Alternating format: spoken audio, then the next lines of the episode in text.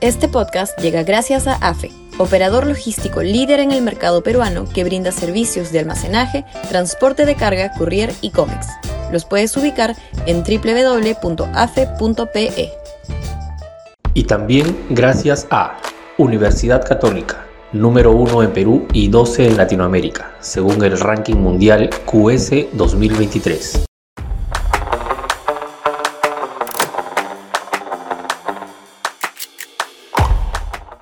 Castillos del 2026. Se impone nueva agenda.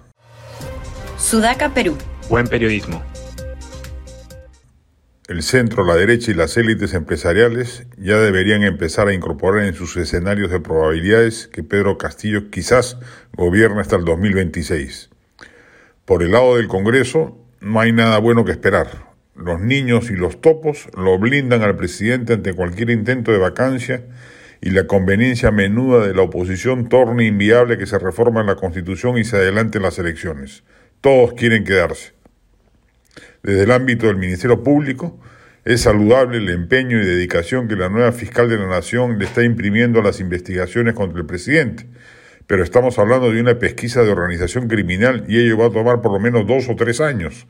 Probablemente recién en el 2025 la Fiscalía presente una denuncia constitucional contra Castillo y cuando ello ocurra, el único que puede aprobarle es el Congreso, es decir, lo más probable es que muere en la orilla.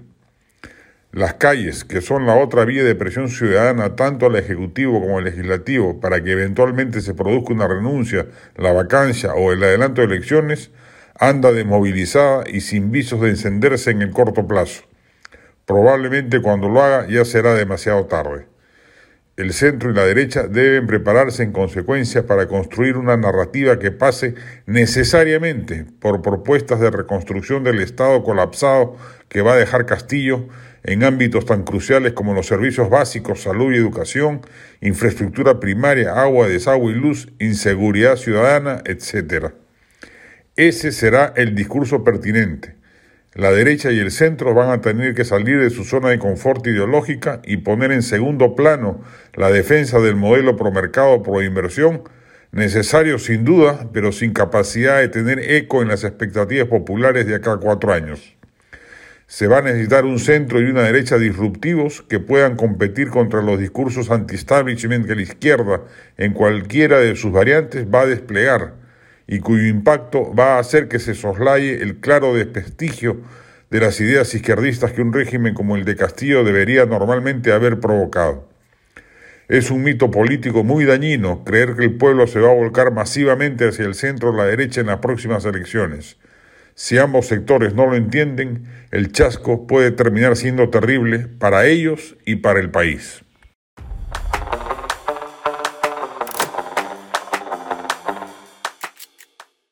Este podcast llegó gracias a AFE, operador logístico líder en el mercado peruano que brinda servicios de almacenaje, transporte de carga, courier y cómics. Los puedes ubicar en www.afe.pe. Y también gracias a Universidad Católica, número 1 en Perú y 12 en Latinoamérica, según el ranking mundial QS 2023.